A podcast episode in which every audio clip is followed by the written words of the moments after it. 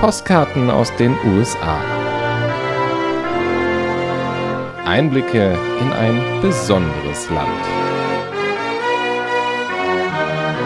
Hallo Düsseldorf, ich habe mich vor den Augen von sieben Frauen um eine Pole-Dance-Stange gewickelt, habe mich in Namibia in einem Club voller Schwarzer wie ein Kühlschrank auf der Tanzfläche bewegt und ich bin hier in DC an Halloween mit Kunstblut im Gesicht U-Bahn gefahren.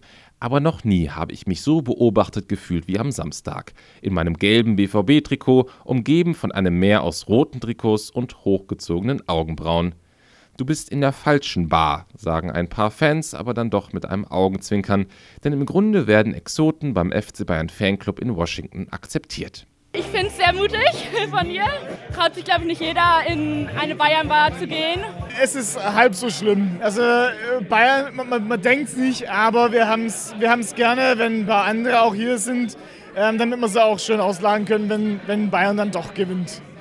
Ja, ist ein bisschen komisch in der Bayern-Bar, aber solange es nicht äh, Übermaß annimmt, ist okay.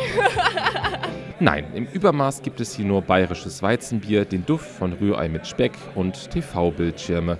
Und naja, Bayern-Fans eben.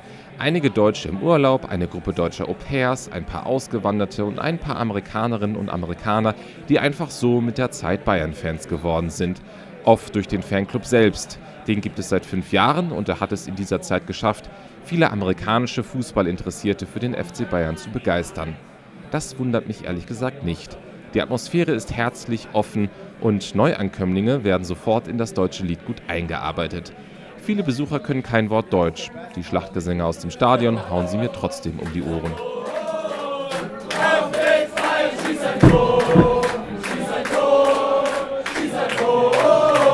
Die Stimmung braucht sich vor vielen Kneipen in Deutschland absolut nicht zu verstecken. Und wäre ich nicht schon Dortmund-Fan, ich würde hier wahrscheinlich Bayern-Fan werden. So bin ich aber der Einzige, der in der 11. Minute nicht laut aufstöhnt, als Aubameyang das 1 zu 0 für Dortmund schießt.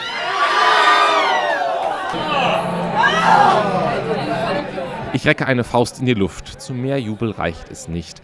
Einmal, weil mich Manuel Neuers typischer Reklamierarm kurz zweifeln lässt, ob es nicht vielleicht doch abseits war und nichts wäre peinlicher als vor 100 Bayern-Fans zu früh zu jubeln.